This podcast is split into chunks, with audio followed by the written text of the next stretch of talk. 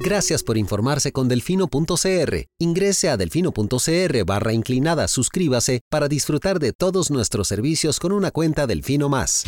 Delfino.cr. Hoy quiero decirlo con todas las palabras. ¡Páguele a la caja! ¡Pague la deuda con la caja! He oído argumentos de todo tipo pero pocos argumentos tan estúpidos, tan ridículos. Para mí es más rico comer arroz y frijoles en paz que venderle el alma a Satanás. Debería tomar un vasito de agua antes de hablar para que pueda coordinar la lengua con el cerebro. Pero aquí o todos rabones o todos culones, pero no unos ñatos y otros narizones. Se toman un vaso de me vale madre. Creo que me Coca-Cola sin azúcar presenta Curul en llamas, cubriendo y sufriendo la Asamblea Legislativa, porque alguien tiene que hacerlo. Hola queridos suscriptores de Delfino.cr, bienvenidos a un nuevo programa de Curul en Llamas, el podcast semanal donde les comentamos los temas más relevantes e irrelevantes de la Asamblea Legislativa. Les saluda Luis Madrigal desde el 10 de marzo del 2023, como siempre en compañía de... May, espero que todas y todos estén muy bien. Eh, los temas para esta semana, vamos a hablar de la Procuraduría General de la República, el proyecto que se tramita en la corriente legislativa para modificar la forma en que se ratifica, así como de la propuesta de procurador que al parecer escogió el Consejo de Gobierno esta semana. Asimismo, asimismo vamos a hablar del el proyecto de prohibición remunerativa basada en género, conocido también como el pleito entre el FA y el PLP del jueves de esta semana. Y además vamos a hablar de otro pleito, pero esta vez entre Hacienda y Hacendarios, que confrontó a la comisión y al ministro eh, que se presentó a comparecer y a dar cuentas este martes, si no me equivoco. Pero empecemos por el principio. Ustedes recordarán que hace algunos episodios comentamos que la ley de la Procuraduría General de la República tenía un portillo. Tiene. Tiene todavía, correcto. Un portillo que le permite al Poder Ejecutivo hacer un nombramiento discrecional de ese puesto siempre y cuando la Asamblea le haya rechazado dos nombres previamente. Eh, eso existe. Eh, se presentó un proyecto de ley, si no me equivoco, del liberal progresista. Lo firman todas las jefaturas de fracción, excepto el oficialismo. Ok, fue un proyecto de la oposición. Entonces, eh, ¿qué lo que busca es, y este es el, hay, hay, que señalar algo, este es la única ratificación, si no me equivoco, que le toca hacerla a la Asamblea Legislativa, que tiene ese mecanismo de... Y que también al parecer no tiene plazo perentorio para realizarse. Correcto. Entonces, hasta que la asamblea no lo ratifique, pues la persona no asume el... No, en realidad creo que el procurador, no, este no es de esos casos en los que asume a partir de que el Consejo de Gobierno nombra y la ratificación, no, porque eso es, eso es en, en, eso es en Arecep. Eso es en Arecep, sí. Paréntesis, en la Arecep, que también tiene un proceso de ratificación por la Asamblea Legislativa, lo que sucede es que una vez que el Consejo de Gobierno realiza el nombre, la asamblea tiene un mes para objetar ese nombramiento, pero el, nombramiento inicia una vez el Consejo de Gobierno toma el acuerdo. En este caso yo creo que, si no me equivoco, el Consejo de Gobierno propone y eh, la Asamblea no tiene un plazo para decir eh, si se objeta o no. Lo que sí tiene es la posibilidad de objetar y si objeta más de dos veces, entonces ya el nombramiento queda discrecionalidad del Poder Ejecutivo. El lunes de esta semana em, se le aprobó una vía rápida con 39 votos a favor y 9 en contra, que fue el oficialismo, para em, darle una dispensa de trámite a este proyecto. Ahora, recordemos, el Poder Ejecutivo todavía no, no ha presentado su primer nombre. El primero que nombró fue nada más como una propuesta al aire que no mandó oficialmente a la Asamblea. No hubo acuerdo del Consejo de Gobierno el, o sea, el presidente decidió, va a ser esta persona, el Consejo de Gobierno nunca tomó el acuerdo antes de que se filtrara la información y la persona, que no recuerdo cómo se llamaba, eh, declinó el nombramiento. Tenía un historial no muy grato de publicaciones en redes sociales. Porque se- ese- en, un fin, en cuestión de un fin de semana se le hizo un escándalo por, por publicaciones incendiarias. eh, había homofóbicas y racistas, me parece. Y había en- en publicaciones sociales. inclusive en contra, no solo de José María Figueres como candidato, sino también en contra del propio Rodrigo Chávez. Correcto, pero bueno, ese proyecto eh, avanza y se podrá votar. Supongo que estará en consultas. Está en consultas, ya la procu- Procuraduría ya respondió. La Procuraduría respondió y de hecho hizo unos señalamientos. Es que son, son bien huevones en la Asamblea porque el, el proyecto es relativamente sencillo y aún así estaba mal redactado. Ah, sí. Eh, tenía una serie de vacíos eh, al modificar la ley. Tiene una serie de problemas. El, Porque el no- número uno, Ajá, dale. el número uno es que eh, la ley de la Procuraduría, que se publicó en 1982, tiene, por ejemplo, un párrafo en el artículo 9 que establece los requisitos para ser procurador o procuradora. Eh, y dice que la persona que ocupa la Procuraduría goza de las mismas inmunidades y prerrogativas de las que tienen los supremos poderes. Entiéndase que tienen el fuero de improcedibilidad penal. Eh, esa cosa fue declarada inconstitucional por la sala en el 2015, pero resulta y acontece que la redacción que metieron del artículo Lo reinstauran. lo reinstauran, digamos. A ver, es que si usted, bueno, en realidad, si usted se va a la ley, al SINALEVI, que es el Sistema Nacional de Legislación vigente, eh, el párrafo todavía sigue ahí. Tiene una coletilla Es- abajo que dice tiene que una la coletilla- constitucional. Ajá. Exactamente. Eh, son cuestiones, digamos, como de, de técnica, de cómo el Sinalevi decide implementar esas Esto ya- cosas. esto Lo ya- óptimo habría sido borrarlo o tacharlo. Esto ya había pasado recientemente con un proyecto del Frente Amplio para el tema de las votaciones públicas en la Corte.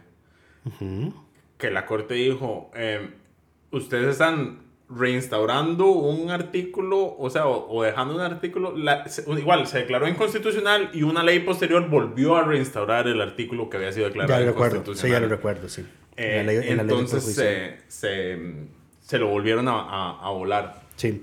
Eh, pero bueno, entonces está ese problema ahí de que se quiere volver a darle a la al, al procurador, digamos, las mismas prerrogativas e inmunidades de los supremos poderes. Pero lo que el procurador, que aquí está, aquí hay algo muy interesante con lo que pasó con, con ese criterio. Porque ese criterio no lo firma, digamos, la... Ahorita la Procuraduría, como bien saben, está sin cabeza. No tiene... No, eh, no ver. hay... No hay... A ver, no hay un... No hay una cabeza política. Una, no, no hay una cabeza titular. No hay una cabeza política. Es que la, la Procuraduría es una institución especial que, contrario a otras, no se queda sin cabeza nunca. No, pero a lo que me refiero es que no, no está en el puesto la persona designada ya en firme. No, no, pero es, que, pero es que a eso iba. La Procuraduría es una institución especial porque el, el procurador adjunto es un, un nombramiento, digamos, es un puesto interno técnico que, que, es, que no se llena por la vía política y que está ahí eh, en, en caso de que pasen estas vacancias mientras el, el puesto político se llena. Pero entonces, esa sí está, pero no estaba en el momento en que se da la... En que se pide el criterio, se emite el criterio, yo no sé dónde estaba doña, Marta. Seguro está eh, incapacitada o de O de vacaciones. vacaciones, o de viaje, o sí. algo. Magda. ¿Quién sa- doña Magda, perdón. Eh, entonces el, procura, el, el informe lo firma alguien más, que es el procurador de mayor trayectoria, si no me Correcto. equivoco. Eso lo dispone el párrafo segundo del artículo 12 de la ley de la Procuraduría, que dice, en caso de que se encuentren vacantes los cargos de Procurador General y Procurador General Adjunto, o cuando estos funcionarios se hallen inhabilitados temporalmente para el ejercicio de sus cargos, el procurador que tiene más años de servicio en la institución asume transitoriamente la Procuraduría General Adjunta. Entonces, este señor que firma este pronunciamiento sobre este proyecto de ley es don Ricardo Vargas Vázquez, que naturalmente entonces es el procurador eh, eh, de la Procuraduría con más años de estar en la institución. Y de hecho él mismo lo dice en el criterio. Soy el Procurador General Adjunta en Tiene que virtud de este artículo. Artic párrafo del artículo que se quieren volar con la reforma. Entonces el señor dice, a ver, naturalmente di el alerta de, bueno, no es óptimo volarse ese artículo. Eh, por favor, Nos quedamos sin cabeza. Exactamente, por favor, manténgalo. Eh, y lo otro es que él hace una observación, digamos, que de forma, porque como la ley de la Procuraduría dice que si la Asamblea le rechaza al Consejo de Gobierno dos nombres, el gobierno puede nombrar a un tercero por la libre, sin necesidad de que la Asamblea lo ratifique. Pasa lo mismo cuando la, el gobierno quiere destituir al Procurador General. La ley dice que si la asamblea ratificó al procurador que propuso el gobierno, la destitución tiene que ratificarla a la asamblea. Pero en este caso, como lo que se quiere es que todos los candidatos que manda el gobierno tengan que someterse al voto de ratificación de la asamblea, pues entonces dejar la coletilla de que en el proceso de destitución tiene que ratificarlo a la asamblea. Si la, si la persona que se va a destituir fue ratificada por ella, pues ya no tiene sentido dejarla ahí, se vuelve anacrónica, se vuelve obsoleta, porque todas las personas que se someten a votación, pues van a tener que... que la que norma pierde sentido porque ya no hay nombramientos discrecionales. Correcto. Y eso fue el número uno. El otro es eh, que le pide que se elimine de nuevo, que se elimine el tema de, las, de los privilegios, las prerrogativas de los supremos poderes, porque eso es inconstitucional. Yo no entiendo por qué debería ser inconstitucional. Me parece que un puesto como la Procuraduría debería tener un- el mismo nivel de inmunidad que ese. Me imagino por qué no es por nombre constitucional. No sé. Eh, No, sé- no leí la resolución. Y lo otro es, eh, pide un cambio ahí como de, de escritura del párrafo segundo este que se querían volar, eh, para que se lea más bonito, pues. No, porque- Claro, la- a lo que iba es que la Procuraduría, digamos, contrario a otras instituciones como la Contraloría y la Defensoría, cuyos Contralor y Contralor adjunto, y Defensoría y Defensoría adjunta, ambos puestos son de, de carácter político. En la Procuraduría se- solo la... y se nombran diferidos, además. Se nombran diferidos para evitar vacancias, pero a ver, viendo lo que dura la Asamblea Legislativa haciendo nombramientos, no sería nada raro de que haya vacantes. La Procuraduría es una institución que no se puede quedar sin cabeza. Por eso tiene eh, un nombramiento no político, que es el procurador adjunto, y además tiene estos mecanismos de sustitución en caso de situaciones excepcionales. Me faltó algo súper importante el texto, porque ya revisé la ley de la Procuraduría y la ley de la Procuraduría no dice que la persona puede ejercer el puesto mientras la Asamblea lo ratifica, no lo dice.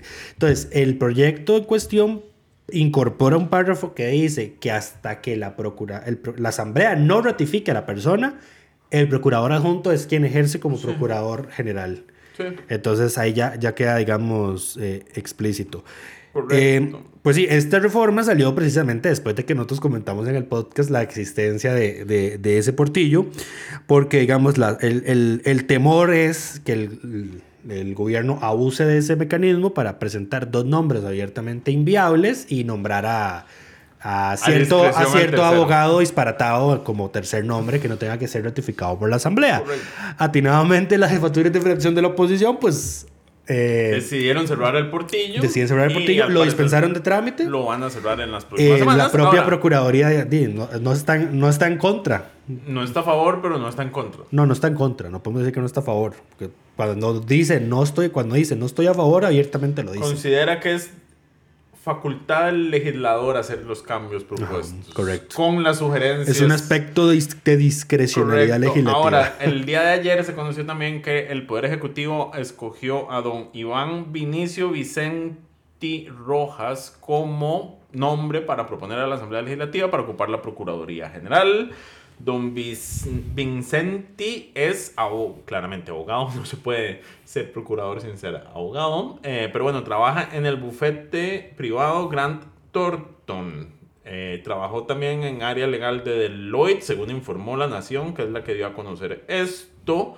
Adicionalmente fue viceministro de Ambiente durante la administración de Miguel Ángel Rodríguez Echeverría. Correcto. Y dice Lucho que es defensor de los grandes evasores. No dije eso en Eh, ningún momento. Porque No, la lo- única referencia cuando- que encontramos del... No, no, a ver, Lucho. le hicimos el, hicimos el, el rastreo, digamos, ahí que, que se le hace a toda la persona que, que el gobierno nombra, digamos. Y esto no es nuevo, lo hacíamos también en el anterior gobierno, así para que cualquiera que quiera criticar eso, ahórreselo.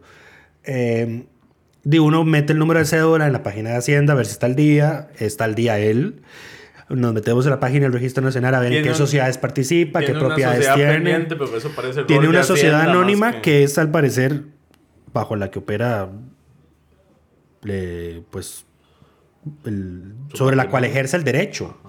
Porque las actividades económicas que dice es bufete de abogado, notario y asesor legal. Probablemente la sociedad lo que tiene es las propiedades para que no esté... Eh, sí, nada más lo que dice Hacienda, y esto lo está diciendo el portal de Hacienda, que no ha presentado la, la declaración de beneficiarios finales del 2022. del 2022. 2023. Eso es constitutivo de una sanción, por cierto. Y que Una debe multa. 33.500 colones de un impuesto sobre las utilidades del 2014. Eso me parece un error de Hacienda. Que pasa, Es altamente pasa probable. Y eso está Es altamente Está probable. creo. Eh, altamente probable. Pero sí, solo participa en una sociedad, en una persona jurídica, que es esa. Eh, Y bueno, y no- sale que es apoderado. lo que sí encontramos es que este fue el abogado que metió la acción. La acción de inconstitucionalidad que impugnó la jurisprudencia de la sala primera Correcto. sobre el tema de territorialidad ampliada que estaba aplicando Hacienda. Entiéndase lo de lo, todo el por todo lo que hablamos hace dos, tres episodios. Todo el tema de, la re- de por qué caímos en la lista de paraísos fiscales de la Unión. Europea. Casi digo, casi digo la lista que no debería. Em, pero bueno, él fue el fue abogado el- que perdió el caso. Perdió el caso, Eh, correcto. Y la sala fue ahí donde dijo, no, la jurisprudencia de la sala primera está correcta. Correcto. Ahora, int- interesante. Ahorita no, porque a ver, la ley va a haber que reformarla. Hay un proyecto de Daniela Rojas en ese sentido y, y ya se va a quedar regulado por ley. Pero interesante porque recordemos que la Procuraduría emite criterio objetivo ante las acciones de inconstitucionalidad que tramita la sala. Entonces ya sabríamos cuál es la posición de este señor en esos temas. eh, de evasión fiscal y demás, y grandes contribuyentes. Bueno, habría que ver qué criterio tuvo la, la Procuraduría en En ese caso. En ese caso. Yo creo que la Procuraduría le dio la razón al... Hacienda. Hacienda, pero no, no, no, no, no, le dio la razón al, al, a los demandantes. al- a este señor en este caso. Pero a- tendría que revisar, estoy actuando, Sí, a ver, la- estoy operando pura memoria lo que recuerdo. la Procuraduría, no, la sala no está obligada a hacerle caso a lo que a la recomendación que haga la, y no lo hace. la Procuraduría. De hecho, de hecho la Procuraduría se queja, se queja no, le hace ver muchas veces a la sala de que va- muchas de las acciones de inconstitucionalidad que admite para estudio deberían haber sido rechazadas de plano. Correcto. O recientemente con el tema de la elección de alcaldes, la Procuraduría le dijo a la sala que se excedió en sus potestades. Y la sala le dijo, yo defino mis potestades. Yo defino mis propios límites. Yo defino mis propios A callar. límites. Exacto. Pero bueno, en fin, eso es lo Pero que a sabemos. que es cierto. Eh, a ver, todos sabemos que las salas exceden las potestades respecto al, a, al- a la- a lo, a lo- a lo que le corresponde al. Tribunal Supremo de Elecciones, pero es la, la sala la que define sus potestades, su, hasta dónde ella se pone un límite. Hay, hay veces, hay años, ah, como por ejemplo ahora que supuestamente se autolimita más, que yo no lo, no lo considero así. Para algunas cosas sí, para algunas cosas no. Pero, en Ahora, fin. pa- por fin. Eh, no, pero se, bueno, no se ha mandado el nombre. Oficialmente no ha llegado el expediente. Eh, Una vez llegue, eso yo- va, a ver, va trámite de la comisión de De nombramientos. lo, que, de lo que busqué, este señor no encontré así como que. A ver, no tiene cuenta de Twitter, empecemos por ahí.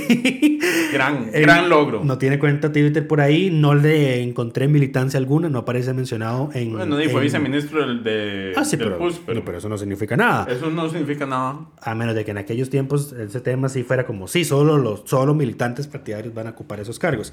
Lo único que encontré de él en el Tribunal Supremo de mucho, Elecciones fue que él eh, lo había redactado junto con otros procuradores ahí cierto documento sobre... Él fue procurador en algún momento. Sí. Me parece. Sí, no sí, sí. O sí, sea, de trabajó hecho, sí. De hecho, lo que encontré, lo, mucho de lo que encontré era de él siendo procurador. Efectivamente, sí. Él, él fue funcionario de la Procuraduría.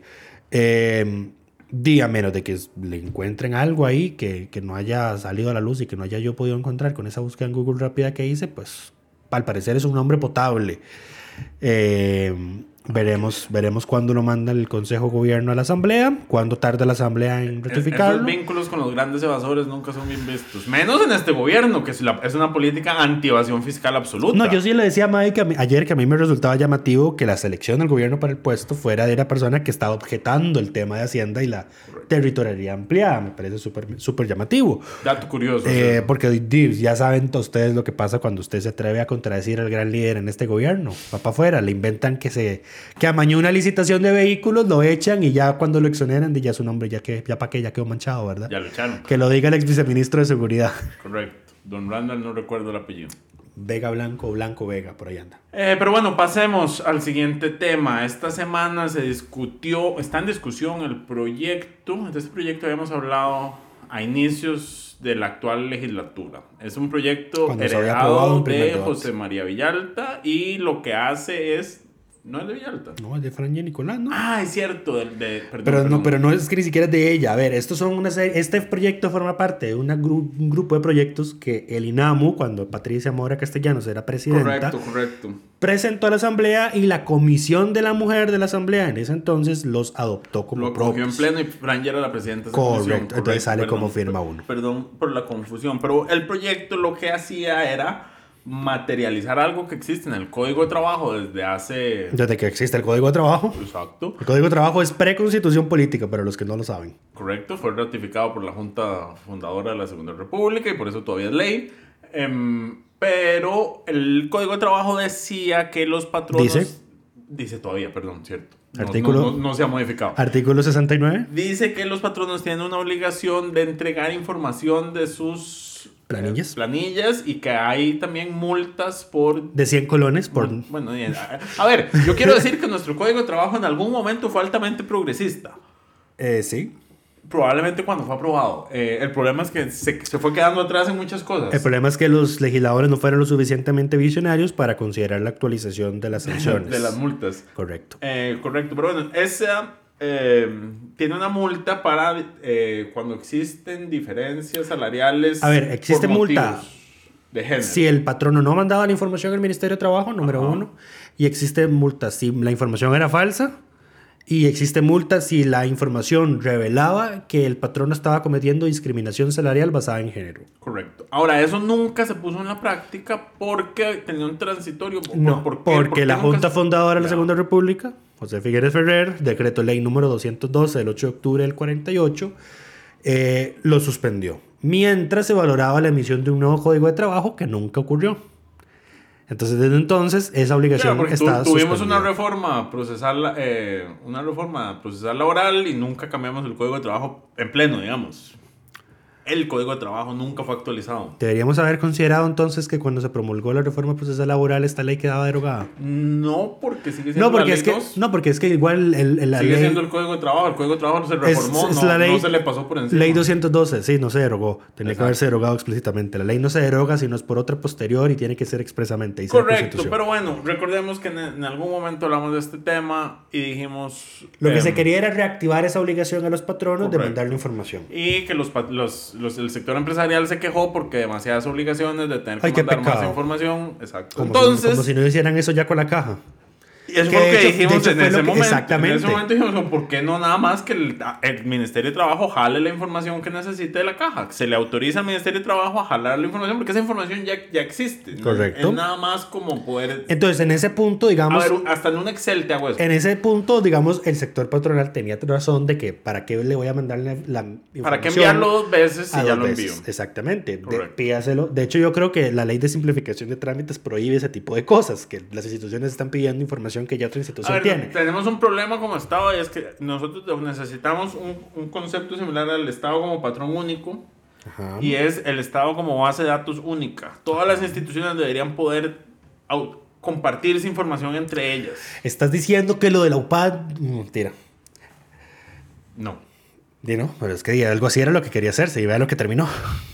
No, eso es distinto, porque ese, ese- decreto estuvo mal redactado. ya. Ese fue el origen de todos los problemas. Lo que estoy diciendo es que si yo, yo Ministerio de, de- de Trabajo, necesito información que, que el, el sector privado le da a la caja, debería poder accesarlo. Así como si yo, Hacienda, quiero comparar las declaraciones de renta con lo que se está declarando en, en la caja, debería poder cruzar esa información fácilmente. Correcto. Sin necesidad de que exista una, una ley específica que me autorice esos datos. O sea, más allá del tema bancario, que tiene un secreto especial, lo, el cual yo también levantaría, si, si me preguntabas, por ejemplo.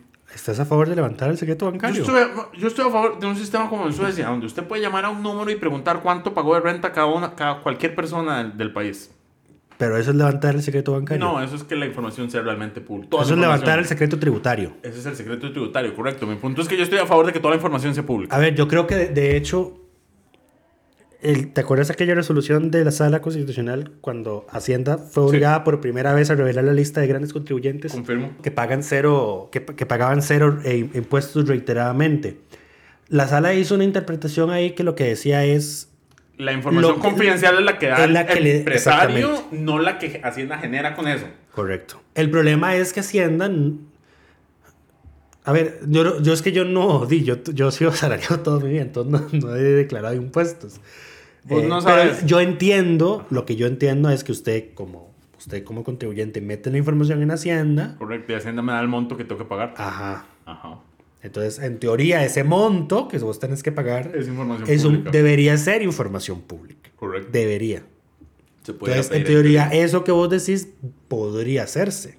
Eh, Sería interesante. con base en esa Ir pedir a resolución. Hacienda, Pongámoslo a prueba. Pongámoslo a prueba. Voy a mandar una lista de empresas y pedirle a Hacienda que me dé y después lo llevamos a la sala. De hecho, ni siquiera, a ver, sí, no, no, eh, Ahora, hay que revisar porque. probémoslo con nosotros mismos, digamos, No. mm, con, con la sociedad bajo la que opera el medio. ok. Quiero saber cuánto pagó de impuestos tal. Ok. Di probarlo. Le queda tarea a Lucho. Está bien. Pero bueno, eh, entonces se, aprobaron esta semana dos mociones a este proyecto. Nos desviamos completamente del tema. Estábamos No se de- aprobaron dos, se presentaron. Se presentaron A ver, dos este proyecto ya había sido aprobado en primer debate. Correcto, y se, retro- no, se, Se retrotrajo Ajá. a primer debate con el 148 bis, que lo que habilita es la presentación de un plazo para presentar nuevas mociones de fondo. Se presentaron dos. Una, que supuestamente es del Frente Amplio con el Liberación Nacional, y en teoría era de consenso con otras bancadas, que lo que establecía era que ya no había que mandar la información dos veces al año, sino una vez al año. Eh, actualizaba el tema de la multa por no mandar la información, por mandar información falsa. Eh, y decía que si eh, la información revelaba brechas salariales por género, pues el patrono iba a tener que pagar la diferencia de forma retroactiva. Punto. ¿Qué es lo que ocurre con esa, con esa moción? Que como ya lo habíamos comentado, pues el sector empresarial está en contra porque es otro requisito, digamos, otra obligación para ellos. Eh, y además Hacienda, perdón, Hacienda no, el Ministerio de Trabajo con este nuevo gobierno objetó el proyecto. Correcto. Diciendo, no tengo los, los mecanismos para procesar toda esa información que me va a llegar. A pesar de Entonces, que, a pesar de que la, moción dice que el Es- mismo trabajo exacto. define a quién se lo iba a pedir. Exacto, era el mismo Ministerio de Trabajo No que, que pedírselo a todo mundo. Entonces, bueno, al final esa moción se rechazó. No tuvo los votos, se rechazó. Entonces queda la otra moción. Esa moción la presenta el liberal progresista, me parece que también con la firma de Pilar Cisneros. ¿Qué es lo que dice esa moción? Que entonces se quita la obligación, a obligación los de patronos de presentar. mandar la información. Correcto. Y palabras más, palabras menos, lo- a como lo estábamos resumiendo ahora antes de que empezáramos a grabar, invierte la carga de la responsabilidad. Uno, el, el trabajador perdón, va a tener que darse cuenta de que está siendo discriminado salarialmente en razón de género. Y número dos, va a tener el peso de decidir si denuncia o no bajo las penas de que ya sabemos que pasa cuando la gente denuncia en este país a su patrono. Correcto. Eso es lo que hace la moción. A ver, y que tiene unas cosas buenas que yo se las comentaba a May fuera de micrófonos. Número uno, me parece positivo de que la sanción por la discriminación salarial no sea la una multa como lo establece la primera moción. En la moción esta número dos, lo que dice es que tiene que llevarse el proceso judicial que, por ejemplo, se le acaba de llevar a la tienda CIR por todas las infracciones laborales que cometieron. Eso me parece positivo. Eh, porque ya vimos que ese tribunal sí resuelve rápido. Lo de tienda CIR salió rapidísimo. No hay así que mora- supongo, no hay mora ahí. así que supongo que es un proceso que por sí solo es rápido. Entonces me parecía positivo en ese aspecto. Y lo otro es eh, que testimoniaba piezas a la Caja y al INS para que esas dos instituciones pues cobraban, cobraran retroactivamente también lo de su cargo. Eso no lo contiene la moción número uno. Correcto. Ni lo contiene la ley hoy. Correcto. Eh, El problema- Igual la caja, igual la caja podía hacerlo. El INS no estoy seguro de que pudiera hacerlo. La caja sí puede hacerlo porque ha- habría un proceso de inspección especial y digamos cobraba retroactivamente. Pero por ejemplo con el INS yo sé que no, la ley no se lo habilitaba, por ejemplo.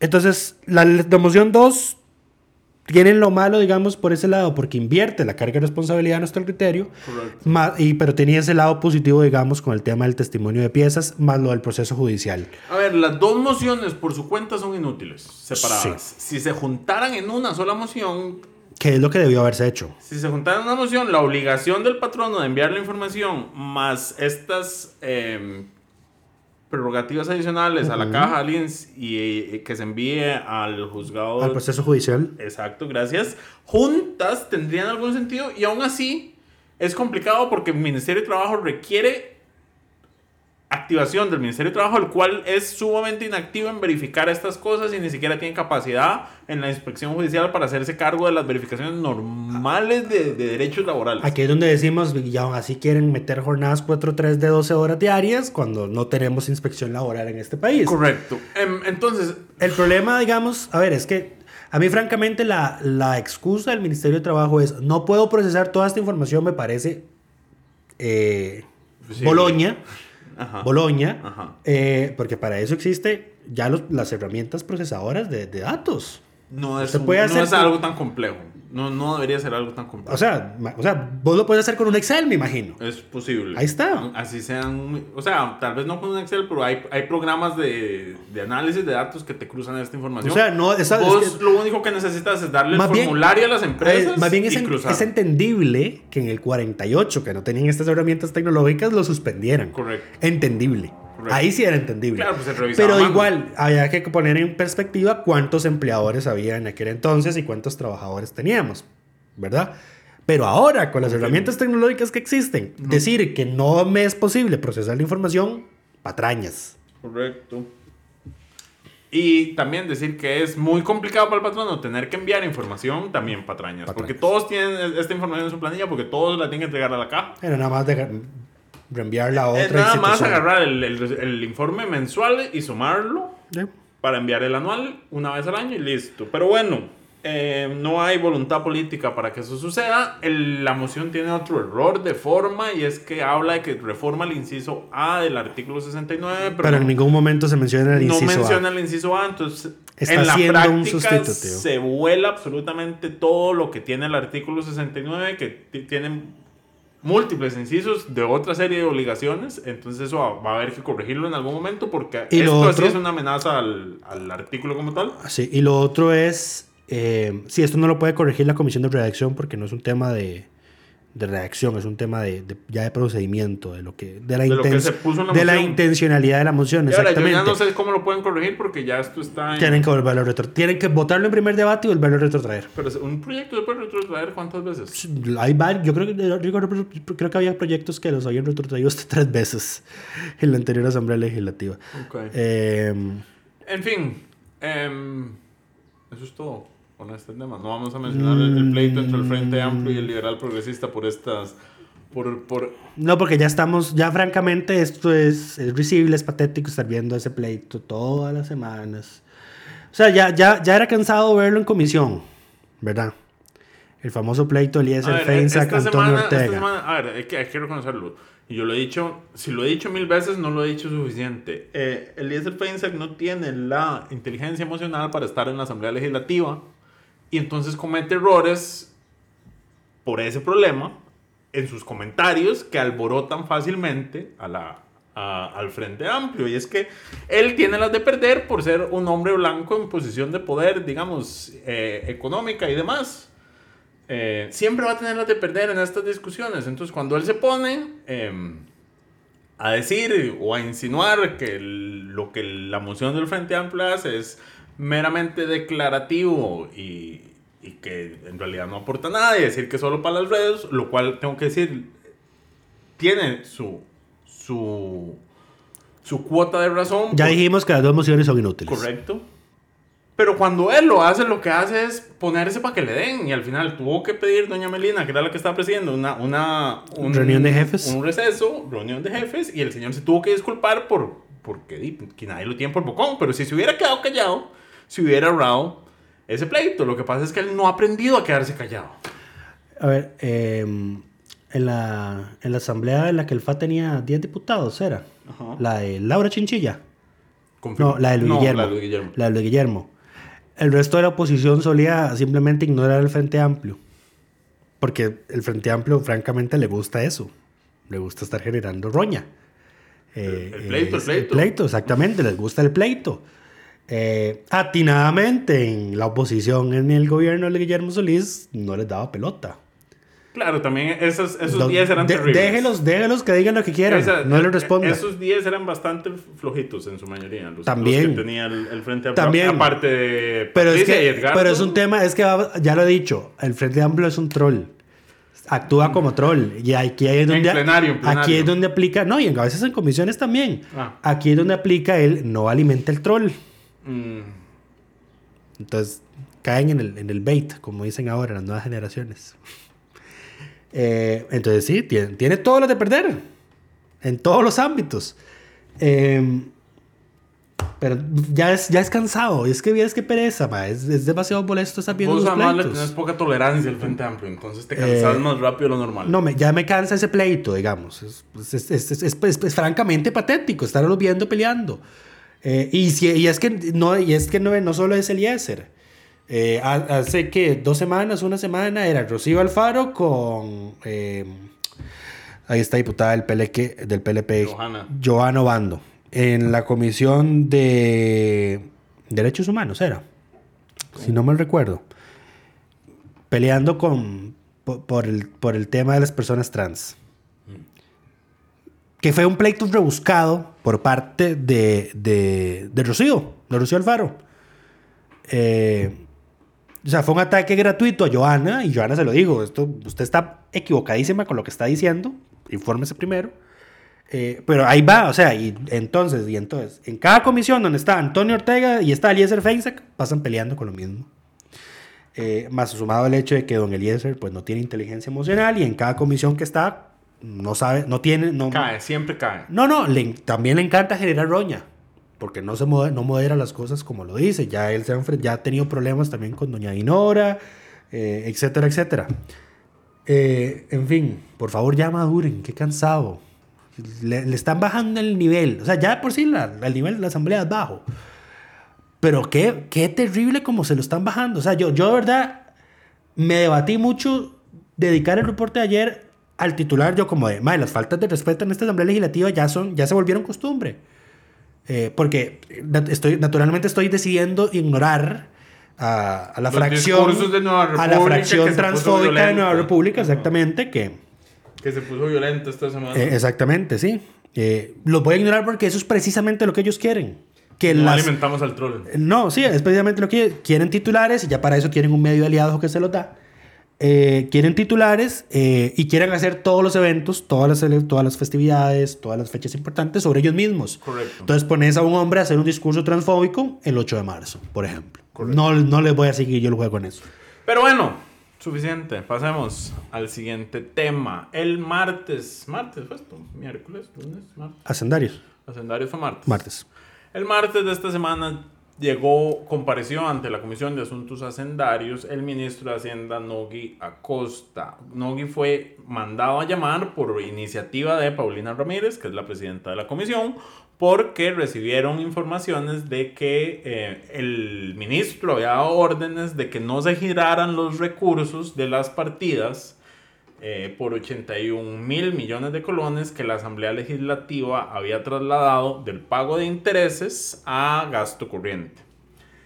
Recordemos, esto fue el origen del pleito entre el presidente y la Asamblea Legislativa cuando les dijo irresponsables y demás. Al final la moción, el presupuesto se aprobó sin el apoyo del oficialismo. La moción pasó, las instituciones iban a, en teoría a recibir sus recursos, pero el ministro dijo, no, ustedes, usted, el presupuesto, en lo cual hay que decir, tienen razón. El presupuesto es una autorización de gasto, no es una obligación de gasto. Primero. Entonces él dice, como no, ustedes aprobaron esos recursos, yo no los voy a girar. Eh, esa plata no la voy, a, la voy a tener congelada hasta que esté seguro que no la voy a necesitar para el pago de intereses. ¿Cuándo va a estar seguro que no la va a necesitar para Después el pago de del segundo semestre. Según, su- según dijo en comisión, hasta septiembre. Imagínate. Podría estar realmente seguro. Ahora, ¿qué, qué, cuánto estamos hablando? A ver, hay casi 10 mil millones para caminos vecinales que iban a las municipalidades. Hay 10 mil millones para el BAMBI, eh, para vivienda social. 600 millones para el Museo de los Niños. 400 millones para el Parque de la Libertad. 500 millones para el CONAPAM, que es el Consejo Nacional de la Persona Adulta Mayor. Eh, hay 26 mil millones para el pago de la deuda del, del, del gobierno con la caja. Hay también 6.300 millones para el Poder Judicial, que son los recursos de la implementación del, de la, del tema de corrupción. La ley de crimen organizado. Ley de crimen organizado, exacto. Después hay 8.200 millones para la carretera San Carlos, que ahí van en expropiaciones y demás. Y también 4.000 millones para el Programa Nacional de Informática Educativa, que yo no sé ni qué es ni por qué tiene tanta plata. Y también había plata para la caja.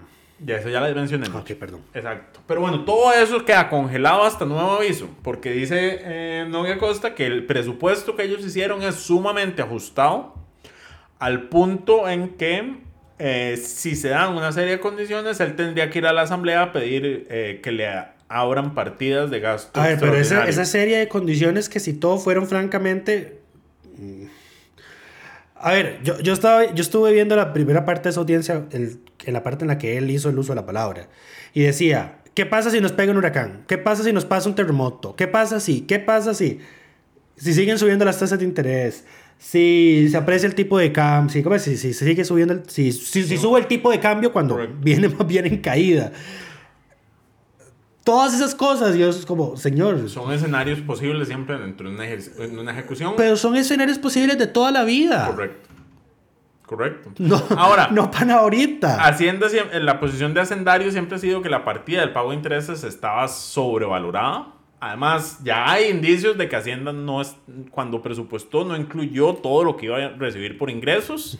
A enero ya había un aumento en los ingresos en comparación con lo que se esperaba, con lo que recibió realmente el Ministerio de Hacienda. Eh, ya la Contraloría también advirtió que Hacienda estaba in- eh, Subestimando los ingresos. subestimando los ingresos que registra.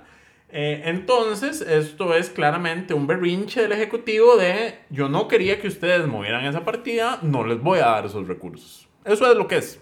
Eh, y en la práctica, así lo dijo la diputada Sonia, Sonia Rojas, quien, quien dijo esto. Vean, a mí esto me suena como revanchismo, así como muy humildemente. Y en el cierre de la eh, comparecencia se lo dijo directamente doña Paulina. Y es que le recordó al Ejecutivo, como vea, usted en este momento puede decir lo que quiera. Pero cuando tenga que venir a reportarme cuánto fue lo que registró, eh, cuánto fue lo que le ingresó realmente, cuánto fue lo que pagó realmente por intereses, cuánto se ahorró por los eurobonos que aprobamos eh, a finales del año pasado, cuánto se ahorró por los créditos de financiamiento presupuestario que también está aprobando la Asamblea Legislativa. Cuando usted tenga que dar cuenta de todo esto, va a quedar en evidencia que, que esto es un berrinche. Y que usted no está queriendo trasladar estos recursos por berrinche, no por cautela. Porque, por ejemplo, el, el, el ministro hablaba del tipo de cambio. Luchi estaba revisando, el tipo de cambio se presupuestó a 685. 685. 685, o sea, estamos Y ya estamos en- 135 colones por, por- o sea, por, Por cada debajo. dólar de interés de deuda que tienen que pagar Hacienda se está ahorrando básicamente 135 colones. Eh, Y presupuestó 2 billones, casi 3 billones de deuda. sí, o sea, no, pero ahí está todo. Digamos. está todo. Ah, Habría que considerar todo. solo la deuda dolarizada. Y habrá que ver, considerar cuántos ingresos presupuestó el, el Estado en dólares y, Y demás. además, y además, a ver, no es un tema de que Hacienda va a pagar toda esa cifra, porque están los canjes de deuda, están los proyectos de crédito de apoyo presupuestario. Están los eurobonos que son los en dólares y eurobonos, los va- le va a recibir dólares. que no los han puesto. sentido. Ya para No parecer ya la asamblea colocado. también está como, a ver, No, ¿dónde está tu urgencia, verdad? A ver, pero eso, eso son. A ver, esto lo dijimos. Yo lo, lo dije en octubre, creo. eh, que los eurobonos que se aprobaran, cuando se aprobaran, no iban a ser los eurobonos para pagar en enero. Que esa plata ya tenía que estar porque eurobonos era un proceso que durar por lo menos seis meses. Si eso se aprobó en diciembre hasta junio, después de junio es que uno puede decir que hay un verdadero atraso en la colocación de eurobonos. Antes de eso, no. Y si algún congresista creía eh, que eso iba a ser colocado antes, déjeme decirle que no, no sabe dónde está parado. Eh, yo estaba oyendo la, la- la audiencia el otro día eh, y estaba mi roommate ahí. Y eh, él, él fue asesor legislativo, entonces él- en algún momento me dijo, estos diputados que están oyendo esto no tienen la menor idea de lo que, están, de lo que Nogui les está hablando, o sea, no están entendiendo nada. Y yo como es probable que la mayoría no, no tenga comprensión de lo que le están hablando. La que sí lo tiene es doña Paulina, que ha sido muy vocal en este tema, que es la presidenta de la comisión. No es la primera vez que es diputada y no es la primera vez que es presidenta de la Comisión de Hacendarios. Correcto, ella tiene experiencia en hacendarios. eh, ella es nuestra diputada de la semana por su lucha en este tema, que, que lamentablemente... Sí, porque no es de ahorita. Vale que decir, No es- doña, doña Paulina venía haciendo preguntas sobre el tema ya hace varias ver, semanas. Nogui llega a Hacienda porque le contesta un oficio a doña Paulina diciendo si esto está congelado por decisión política mía. Eh, y bueno, ella ha venido insistiendo en este tema. Entonces es nuestra diputada de la semana y le mandamos un saludo también. Eh, ella también es columnista de nuestro medio, entonces doble saludo. Ya, va- ya van a decir que está una, es una designación sesgada. Había alguien, sesgadas, había siempre alguien- nos lo dicen. había alguien quejándose el día de esta portada ¿De cuál portada? porque eh, sale Paulina a color y no en blanco y negro. Y es que todos sabemos que el malo es Nogi. no, no, pero definitivamente es notorio y evidente que esto es un berrinche del Ejecutivo y es un berrinche que viene de orden de presidencial, digamos, esto viene de arriba. Ah, júrelo. Eh, no tengo evidencias, pero tampoco dudas de que eso es así. Joder, de hecho, me parece que la audiencia ya los diputados incluso se plantearon como, bueno, tenemos que hacer algo como para a futuro obligar al, a Hacienda a ejecutar lo que nosotros digamos que Ahora, tiene que es- ejecutarse. eso, eso yo no... que ese ya es el problema. lo veo difícil. Ese es el problema. A ver, sí, sí existe, porque ciertamente Hacienda tiene obligaciones de ley. Lo que pasa es que en el escenario fiscal que estamos, no el cumplirlos. Ministerio de Hacienda tiene la, bueno, el ministro, quien ocupa la silla, el ministro, ministra de Hacienda, tiene la prerrogativa de definir cuáles obligaciones legales se van a cumplir, en qué medida y con qué priorización. Ahora, eh, el porcentaje de la relación deuda-PIB está bajando. El porcentaje Y de la al gobierno le sirve que el dólar siga bajando. De hecho, el ministro de Hacienda lo dijo. Que le sirve que el dólar esté en A 500 ver, colones. Mi hipótesis. Ya, y que gracias. Eso era lo que quería que dijeras. Mi hipótesis en todo esto en relación con, con el tipo de cambio es que el Ministerio de Hacienda se la va a jugar a mantener el tipo de cambio lo más bajo posible. Bueno, el, el gobierno. El gobierno, sí, porque no es Hacienda, pero el- el- la, la línea del Poder Ejecutivo que incluye Hacienda y al Banco Central es mantener el tipo bajo de cambio lo más bajo posible de forma tal que puedan la relación deuda-PIB cierre por debajo del 60%. Porque cuando la relación deuda-PIB cierra por debajo del 60%, em, el- bajamos una escala en, El gasto de capital queda fuera de la regla fiscal, entonces pueden empezar a ejecutar obra pública. El gasto queda fuera, pero no solo el gasto de capital queda fuera, bajamos una escala en el, en el nivel de regla fiscal. Ya no es el 60% de los últimos cuatro años, sino que es como el 75% de los últimos cuatro años. Pueden ejecutar más O sea, plata y creo que ya crea- se es- crece el, el margen de, de crecimiento. Y ya se descongelan los salarios, además, Ahora, ¿verdad? sí, correcto. Solo en el último escenario de la regla fiscal, que es en el que estamos, es donde los salarios están congelados. Se Eso sería aplicable a partir del 2025, porque siempre vamos dos años atrás. O sea, digamos, en este momento nos aplica la relación deuda-PIB del 2021. Ok. El 2024 ya está fija porque fue la del 2022. Ok. Si 2023 cierra en una relación deuda-PIB por debajo del 60, estos cambios se van a ver en 2025, año preelectoral. Entonces yo creo que por ahí es por donde va el, todo este tema y por eso también De es hecho, que... de hecho, es- el Banco Central mandó a decirle al sector privado que mejor compre seguros eh, de volatilidad del tipo de cambio. Correcto. Ahora, lo que también le dejó claro a, doña Paulina, a don Novia Costa, en medio de la comparecencia, fue como, sí, está bien, usted dice que esto está, to- todo es, todo está en alitas de cucaracha y todo es un riesgo, bueno, entonces no podemos aprobarle más excepciones a la regla fiscal, que usted vino a presentar un proyecto para sacar la deuda de ahí. Eh, no podemos aumentarle ningún gasto porque di, todo está en, en, en alitas de cucaracha y un, un par de cosas que sucedan y ya ay, vamos a tener un fiasco fiscal. Em, en fin, eh, es un tema complejo. Cerró en 550 hoy el dólar ya. En Monex, lo que Siete. significa que en, en ventanillas está por debajo de 5.50. Perdió 7 colones respecto a la semana pasada, ya. Esta Correcto. semana. Por ahí va a rondar probablemente aquí a fin de año. Es, es lo más posible, a pesar de que la UCAEP berrinche todo lo que quiera berrinchear.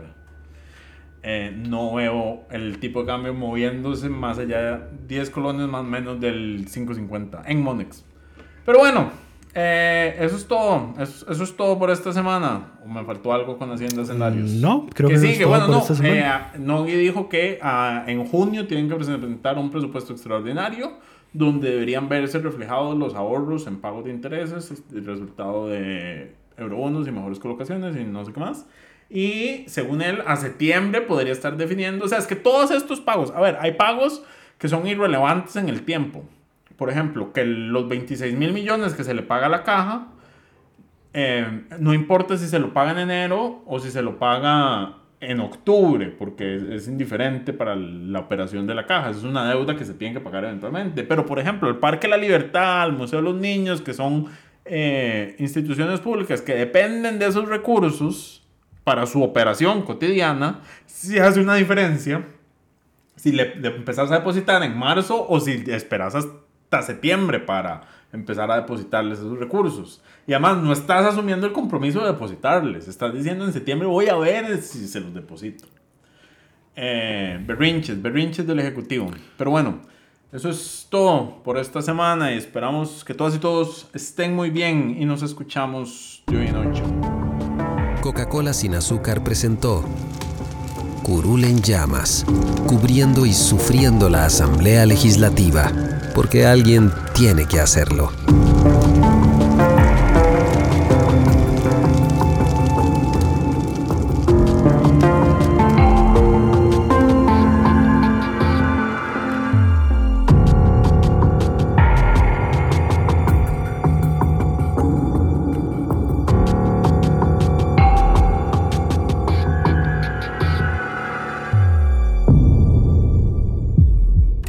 Gracias por informarse con delfino.cr. Ingrese a delfino.cr barra inclinada, suscríbase para disfrutar de todos nuestros servicios con una cuenta Delfino Más. Delfino.cr